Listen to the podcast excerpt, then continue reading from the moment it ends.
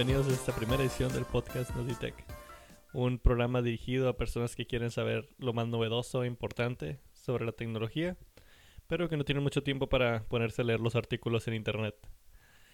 El 17 de abril, Apple anunció el iPhone SE. El iPhone SE es una versión más económica, especial como la llaman ellos, para del nuevo iPhone. Eh, este iPhone primero salió en el 2016 am, y tenía una, apariencia similar a la del iPhone 5 en ese momento. Ah, esta nueva versión cambia un poco el, el modelo físico, se parece más a lo que es el iPhone 8, es más grande que lo que el iPhone SE. Cosa que pues algunas personas que preferían el iPhone SE en el 2016 por su tamaño, pues ya no van a tener ¿no? esa funcionalidad. Va a ser un poco más grande, igual similar al iPhone, al iPhone 8, lo que es muy similar en tamaño a, los demás eh, iPhones de, de esta generación. El iPhone SE cuenta con una cámara de 12 megapíxeles, que es comparable a la del iPhone XR.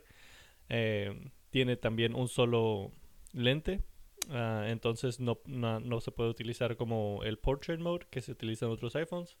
Es un poco más, digo, la funcionalidad de software sigue ahí, se puede usar, pero las fotografías no van a ser tan buenas ni tan precisas como por ejemplo un iPhone 11. Am, tiene una cámara de selfies de 7 megapíxeles.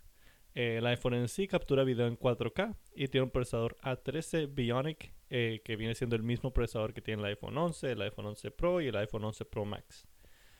Con existen las opciones de escoger entre los 64 GB, 128 y 256 y comienza en un costo aproximado de 400 dólares estadounidenses.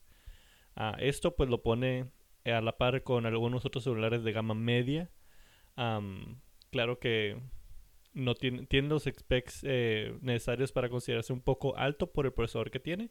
Sin embargo, pues la cámara sí lo, ah, lo manda un poco más hacia lo que viene siendo la gama media, puesto que esta cámara es bastante estándar en este en, en el 2020. Como siempre, Apple pues no, permite utilizar tarjetas de SD para incrementar el storage en, sus, en su iPhone. Entonces, pues como mi recomendación sería que si van a comprar el iPhone SE y tienen intenciones de grabar videos en 4K, am, pues primeramente les recomendaría comprar otro iPhone si van a grabar en 4K, pero si van a utilizar este en particular, eh, váyanse por algo de 128 o 256, porque se les va a llenar el storage muy rápido si utilizan eh, 64 GB. Este iPhone sale a la venta el 24 de abril. Y hablando sobre el 24 de abril, este mismo día sale a la venta un juego llamado Trails of Mana. Eh, Trails of Mana es un remake en 3D del clásico juego de 1950, y- 1995 perdón, llamado Seiken Detsu 3. El juego se lanza con un soundtrack remasterizado, un nuevo episodio que explorar eh, después de terminar la historia principal y al, al igual que con una reconstrucción del sistema de leveleo que existía en, el juego anterior. En este juego la historia cambia dependiendo de los personajes que utilices. Yo en lo personal no he jugado, no jugué el juego original, pero esta, eh, esto que están diciendo me recuerda un poco a lo que viene siendo Octopath Traveler. Bueno, lo que se pretendía que fuera Octopath Traveler. Espero que este juego, la neta, sí explore las características a fondo sobre cambiar, ya veces cambiar de personaje y que esto influye en la historia. A diferencia de pues Octopath que lo único que hacía era que al final cambiara un poco eh, dependiendo del personaje que escogías al, al inicio. Este juego pues cuesta 60 dólares, yo por suerte lo preordené, entonces me salió un poco más económico. Se los traigo después en otro episodio para platicarles cómo salió. Volviendo a noticias de tecnología en el mundo, es muy probable que las aplicaciones de rastreo del COVID lleguen a nuestras vidas. Ah, para los que no están enterados, estas aplicaciones tienen la intención de rastrear la enfermedad del COVID, localizando a las personas que han estado enfermas o que están infectadas ah, y haciendo una especie de cadena para saber desde dónde se originó, eh, por ejemplo, el primer caso. Am, esta información pues se utiliza para entender cómo avanza el virus, además de pues informar a las personas que han estado en contacto con alguien que está enfermo para que tomen precauciones, eh, eviten comunicarse con familiares eh, cara a cara y pues se mantengan en casa. Yo sé que todo el mundo deberíamos estarnos quedando en casa, pero hay personas que por su trabajo, por otras situaciones, no pueden hacerlo. entonces, esta información sería muy útil para ellos para que tomen las medidas necesarias, pues si tienen que salir y saben que están en contacto con alguien enfermo, pues que se cuiden y protejan a sus, a sus seres queridos al igual que a la población, ¿no? En general. este tipo de aplicaciones ya se están utilizando en otros países, se están utilizando, eh, por ejemplo, en Haití, en Ruanda, en Perú. Se, se, ha, utilizado este método de, de rastreo de, de la enfermedad eh, al igual que pues en el, en el oeste de África, cuando pasó todo lo del Ebola. Ah, claro, no, fue, no eran aplicaciones de celular en ese momento, pero se utilizó este rastreo de enfermedad para saber desde dónde originó el virus, eh, quiénes lo tienen y así prevenir que el virus se esparciera. Fue muy efectivo. Ah, los expertos pues mencionan que esto pudiera llevar el número de contagios a cero, utilizándose de la manera correcta puesto que sabríamos exactamente quién tiene el virus y podremos mantenernos distanciados.